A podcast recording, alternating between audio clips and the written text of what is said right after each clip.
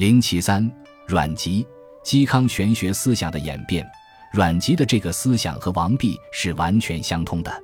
王弼认为道不为自然，乃得其性，法自然也。老子著二十五章，圣人达自然之性，畅万物之情，故因而不为，顺而不失。老子著二十九章，在三十八章注中，王弼对失道而后德，失德而后仁，失仁而后义，失义而后礼，从优劣之意。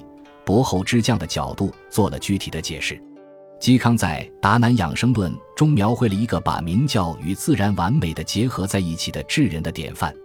他说：“智人不得已而临天下，以万物为心，在诱群生，游身以道，与天下同于自得。木然以无事为业，贪而以天下为公。虽居君位，享万国，田若素士皆宾客也。虽见龙旗，浮华滚。”忽若布衣在身也，故君臣相望于上，争民家族于下，岂宣百姓之尊己，割天下以自私，以富贵为崇高，心欲之而不以哉？嵇康的这个思想和王弼是完全相通的。王弼认为，圣人体无，应物而无类于物；应物是外王，无类于物是内圣。这种内圣外王之道，也就是明教与自然的结合。嵇康的这个思想也对郭象产生了直接的影响。郭象说：“夫圣人虽在庙堂之上，然其心无异于山林之中，是乞食之哉？徒见其戴黄屋，佩玉玺，便为足以应服其心矣；见其立山川，同民事，便为足以憔悴其神矣。岂知至智者之不亏哉？”庄子《逍遥游》注：在魏晋这段历史时期。明教与自然的结合是时代的共同理想，也是当时的时代精神之所在。凡是站在高层次思考的人，都不能超越这个理想。所谓明教，它的确切含义并不是指的儒家思想，也不是指某个政治集团所推行的方针国策，而是指由长期的历史发展所形成的一套完整的封建宗法等级制度。儒家思想以及崇儒的政策对这种制度的形成固然起了极大作用，但归根结底，这种制度却是人们必须生活于其中的政治伦理实体，而不是可以自由选择的思想或政策。在中国封建社会中，明教是一种必然的、不以人们的意志为转移的社会关系，人们只能把它当作继承的事实来接受，在它的规定下参与社会生活，而绝不能否定明教。因为否定明教等于否定整个社会，从而也否定了自己。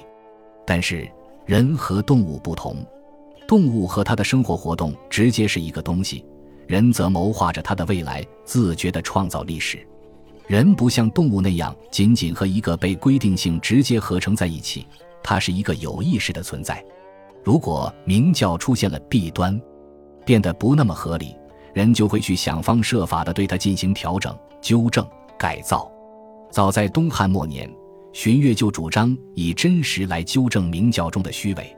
他说：“君子之所以动天地，应神明正万物而成王治者，必本乎真实而已。”深见正体，曹魏时期，杜叔进一步探索这个问题，提出以诚来纠正明教的弊端。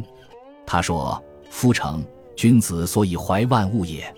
天不言而人推高焉。”德不言而人推后焉，四时不言而人欺焉，此以至诚者也。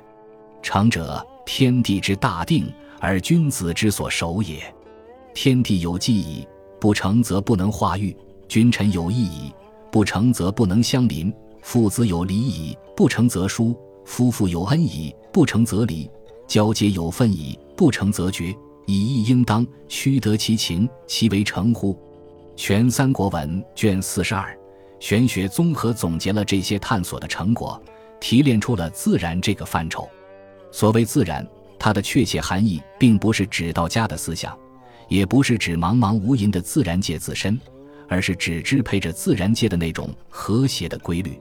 人们根据对它的认识和理解，来谋划一种和谐的、自由的、舒畅的社会发展的前景，使得社会领域的君臣、父子。夫妇的人际关系能够像天地万物那样调试畅达，各得其所，从而自然这个范畴也就成为人们自觉的创造历史的一种精神力量。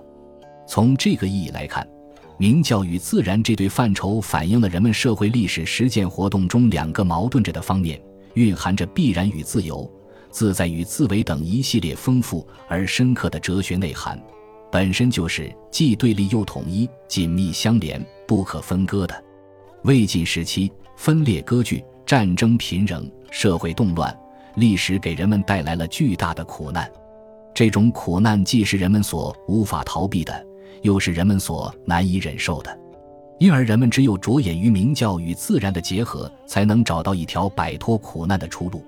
玄学家们站在高层次来思考这个问题，并且普遍地把明教与自然的关系看作是现象与本体的关系。在本体论的哲学中。现象与本体是不能脱离开来而单独存在的。既然如此，探索一种如何把二者结合起来的最佳方案，也就成为各派玄学家共同追求的目标了。但是，阮籍、嵇康后期的玄学思想，这种结合看来是已经被破坏了。明教与自然分裂为对立的两极，相互排斥。嵇康在《史思论》中提出了“越明教而任自然”的口号。阮籍在《答庄论》和《大人先生传》中站在自然的立场，对明教中的种种荒谬、虚伪、狡诈和残酷进行猛烈的抨击。这又怎样解释呢？许多研究者已注意到这种矛盾，认为是阮籍、嵇康一时的愤激之词，并非出自他们的本心。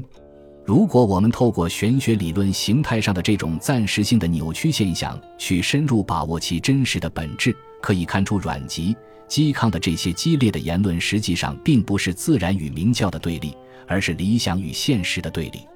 他们批判现实的明教违反自然，在心目中必须首先确定一个合乎自然的明教作为正面的理想。如果缺少这个正面的理想，他们的批判就失去了前提，根本无法对现实的明教进行衡量和比较了。比如嵇康说：“古之王者，承天理物。”必崇简易之教与无为之治，君敬于上，臣顺于下，玄化乾通，天人交泰，大道之隆，莫胜于兹；太平之业，莫显于此。生无哀乐论，息洪荒之事，大朴未亏。君无闻于上，民无敬于下，物权理顺，莫不自得。保则安寝，饥则求食，怡然古富，不知为至德之事也。若此，则安知仁义之端，礼律之文？南自然好学论，在嵇康看来，这种合乎自然的明教是人们应当去奋力追求的最高理想。嵇康前期对这个理想坚信不疑，后期也始终没有放弃。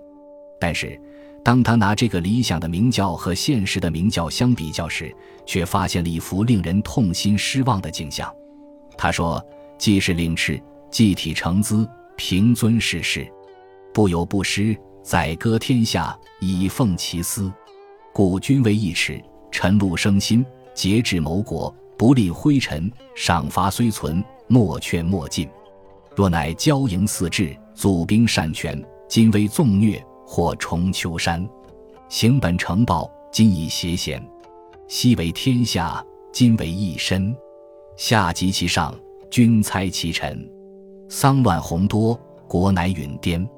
太史真、阮籍和嵇康一样，他对明教的批判也是从理想与现实的比较出发的。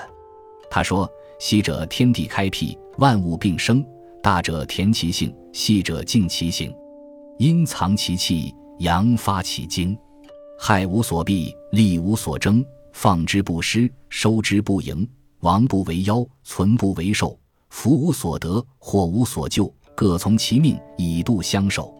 明者不以制胜，暗者不以愚败，弱者不以破位，强者不以力尽。盖无君而庶务定，无臣而万事理。今汝噪音以乱声，作色以鬼形，外以其貌，内隐其情，怀欲以求多，诈伪以要名。君立而虐兴，臣赦而贼生，坐治礼法，束缚下民。